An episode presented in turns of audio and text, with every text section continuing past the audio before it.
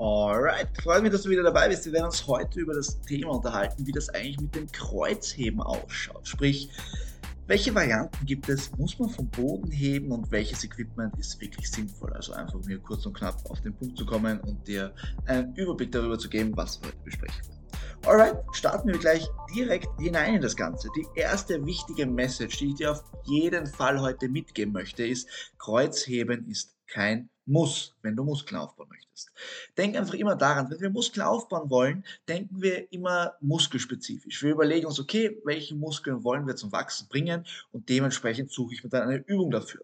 Und es ist keine Übung ein Muss und genauso wenig ist es Kreuzheben und genauso wenig ist es auch eine Kniebeuge oder Bankdrücken. Ja? Wichtig ist, dass wir ein Bewegungsmuster finden, mit dem wir den Zielmuskel treffen. Gut, so viel dazu. Dann die erste wichtige Frage ist meistens, okay, muss man vom Bodenkreuz heben oder ist es okay, wenn ich das Gewicht in der Luft halte? Und hier muss man einfach ganz klar sagen, die Leute oder woher kommt dieses vom Boden heben? Das kommt einfach daher, weil Kreuzheben auch eine Wettkampfdisziplin sein kann, wie zum Beispiel beim Powerlifting. Und da ist einfach das Regelwerk so, dass die Stange mit dem Gewicht, das muss zuerst am Boden liegen, in Ruhe und von dort muss es hoch in den Lockout gebracht werden. Und das ist einfach die Wettkampfdisziplin. Aber ich glaube, 90 Prozent der Personen im Studio, die Kreuzheben machen, haben nicht vor, damit auf einen Wettkampf zu gehen, sondern machen es halt einfach, weil sie es auch gesehen haben. Deswegen lass dir einfach hier klar sagen, du musst nicht vom Boden heben, wenn du nicht möchtest. Ja, Kreuzheben ist die einzige Übung, wo Personen das machen. Bei allen anderen Übungen, also ich habe noch nie gesehen, dass, keine Ahnung, also ich sehe es schon, weil ich mache es gerne, aber aus anderen Gründen. Ähm, aber man sieht sehr selten, dass Leute sich zum Beispiel in eine Maschine setzen, in eine Brustpresse und jedes Mal wegdrücken, das Gewicht, und dann, und dann das Gewicht zurückführen und quasi ablegen auf dem, auf dem Gewichtsblock, dass das Gewicht voll in Ruhe ist, dann ein bisschen warten und dann erst die nächste Wiederholung zu machen. Genau das gleiche machst du eigentlich beim Kreuzheben, dass du das Gewicht quasi einmal überwindest, dann legst du es wieder am Boden ab, dass es komplett in Ruhe ist und hebst es dann wieder raus. Das, wie gesagt, vielleicht ganz kurz, warum mache ich das gerne? Ich mache das gerne bei Maschinenübungen, weil ich dadurch klar definiert habe, von wo bis wo eine Wiederholung geht. Aber das funktioniert beim Kreuzheben eigentlich auch ohne den Bodenkontakt sehr, sehr gut, weil ich mich ja am Stangenpfad orientieren kann und sagen kann, okay, ich gehe bis unter die Kniescheibe mit der Stange oder Mitte vom Schienbein, whatever. Okay, ähm, also du musst nicht vom Boden heben. Lass dir das gesagt sein. Und das heißt, du könntest dir auch noch überlegen, ob du vielleicht vom Boden heben möchtest, aber mit Erhöhungen. Ja, da gibt's so, so dicke Matten, die man sich links und rechts runterlegen kann oder einfach Gewichtsscheiben runterlegen kann, dass du quasi ein bisschen eine höhere Startposition hast. Warum kann das sinnvoll sein? Weil manche Personen schaffen es anatomisch einfach nicht, mit einem geraden Rücken, mit einer neutralen Wirbelsäule aus der tiefsten Position zu starten. Das kann einfach damit zusammenhängen, weil deine Hüftpfanne vielleicht oder dein, dein Winkel von deinem Oberschenkelknochen nicht optimal fürs Kreuzheben ausgelegt ist und deswegen hast du vielleicht immer Rückenschmerzen bei der Übung und deswegen macht die Übung vielleicht Probleme oder deswegen fühlst du dich einfach unwohl am tiefsten Punkt. Das kann alles vollkommen normal sein und deswegen lass dir gesagt sein, du musst nicht vom Boden heben. Es ist keine Pflicht. Alright. Als nächstes schauen wir uns an, welche vier Arten vom Deadlift, vom Kreuzheben wir unterscheiden. Also gleich vorweg gesagt, Deadlift und Kreuzheben ist das gleiche. Das eine ist einfach Deutsch und das andere ist einfach Englisch. That's it. Ähm, gut, im Grunde kann man Kreuzheben in zwei Kategorien unterscheiden. In einer Kategorie haben wir eher äh, den Fokus auf dem Hintern und vielleicht ein bisschen am Quadrizeps, das ein bisschen involviert ist. Und in der anderen Kategorie haben wir den Fokus auf unseren Hamstrings. Und das sind so die zwei Möglichkeiten, die wir haben. Und dementsprechend, was ich jetzt halt in meinem Trainingsprogramm brauche, welcher Baustein, welche Muskelgruppe mir fehlt, dementsprechend entscheide ich mich dann eben für eine der Kreuzhebervarianten, wenn ich unbedingt Kreuzheben integrieren möchte. Gut. Ähm, wir haben zwei Varianten, die quasi für die Oberschenkelrückseite sind. Das ist einmal der Stiff Leg Deadlift und einmal der RDL. Sprich, auf Deutsch gesagt, einmal Kreuzheben mit gestreckten Beinen und einmal rumänisches Kreuzheben. Das ist oft eine kleine Verwirrung, dass nicht ganz klar ist, was der Unterschied ist. Und ich glaube, es ist bis jetzt noch nicht jedem ganz klar. Und manchmal bin ich mir auch nicht sicher, ob ich jetzt die richtige Definition habe. Ich glaube, es ist einfach wichtig für sich selbst, einen Unterschied zu haben, dass man einfach weiß, okay, man programmt zwei unterschiedliche Übungen. Und bei beiden Sachen ist es so, dass du versuchst, dein Kniegelenk relativ gestreckt zu halten. Den Unterschied, den ich immer mache, ist, dass ein RDL sich dadurch definiert, dass das Gewicht, also rumänisches Kreuzheben, dass das Gewicht eigentlich immer in der Luft bleibt. Also ich lege es nie ganz ab. Und ein Stiff Leg Deadlift definiert sich dadurch, dass ich das Gewicht Gewicht am Boden ablege bzw. zur Ruhe kommen lasse. Es muss jetzt nicht zwingend am Boden sein.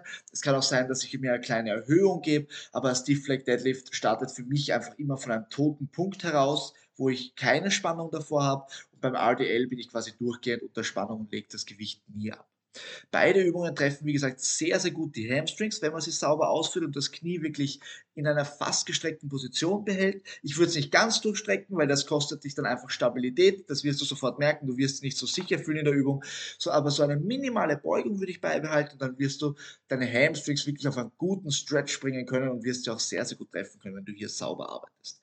Dann die zweite Kategorie sind die normalen Deadlifts, also Conventional Deadlifts sagt man oft dazu, und die Sumo Deadlifts, sprich Sumo Kreuzheben. Was ist da der Unterschied? Beim Conventional Deadlift startet man quasi vom Boden weg normalerweise, könnte man aber theoretisch auch äh, eine Erhöhung nehmen, muss eben nicht vom Boden sein, wie gesagt. Und da ist es einfach so, dass wir das Kniegelenk sehr, sehr stark gebeugt haben. Ja, und wir, greifen quasi die Stange, schieben die Hüfte nach unten, sind so quasi wie in einer Squat-Position und hier heben wir das Ganze raus. Das hat natürlich äh, den Unterschied, dass mein Hamstring nicht vorgedehnt ist. Das heißt, ich treffe mit eigentlich hauptsächlich meinen Gluteus, meinen Hintern und auch äh, mein Quadrizeps wird sicher auch mithelfen, aber der Schwerpunkt wird wahrscheinlich eher am Hintern liegen. Das heißt, wenn du Kreuzheben für die hintere Kette machst, sei dir bewusst, rumänisches Kreuzheben oder Stiff Leg Deadlifts trainieren deine Hamstrings, aber normales Kreuzheben nicht. Das heißt, wenn du jetzt sagst, okay, ich mache heute äh, voll cooles Beintraining, ich mache Squats und normale Deadlifts, dann hast du noch immer keine Übung für die Hamstrings. Ja, sei dir dessen bewusst. Gut, dann als zweites, als, als viertes quasi haben wir den Sumo Deadlift. Was ändert sich beim Sumo Deadlift? Die meisten würden jetzt wahrscheinlich sagen, oh, ich weiß es, ich weiß es, die, Beine, die Füße stehen breiter, deswegen treffe ich mehr den Hintern und das ist leider kompletter Bullshit.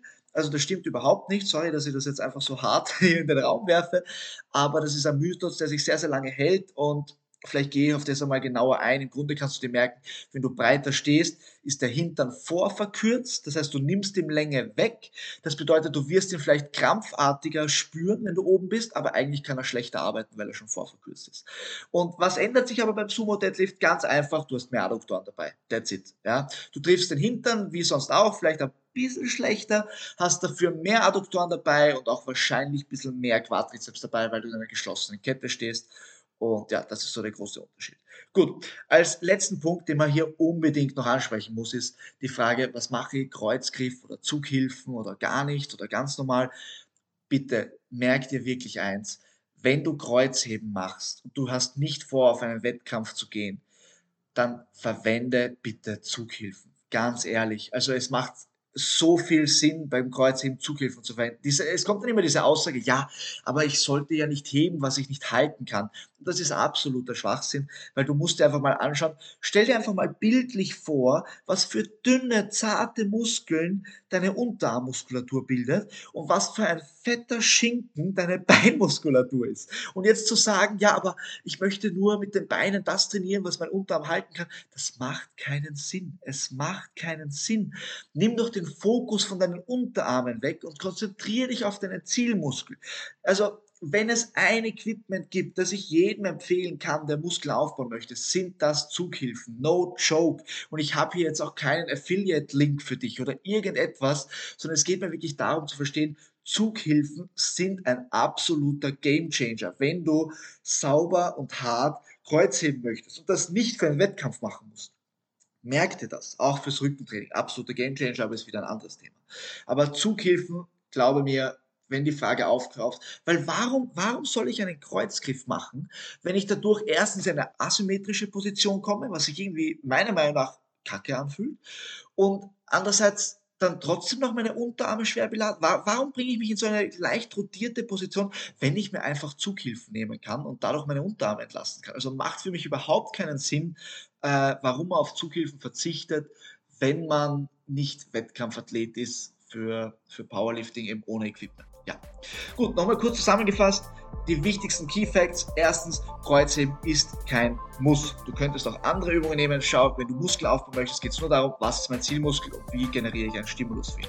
Punkt Nummer zwei, du musst nicht vom Boden heben. Du kannst aus einer erhöhten Position heben oder du kannst auch zum Beispiel RDLs machen, rumänisches Kreuzheben, wo das Gewicht quasi in der Luft bleibt. Nächster Punkt, was gibt es für Varianten? Stiff Leg Deadlifts und RDLs eher für die Oberschenkelrückseite, für die Hamstrings.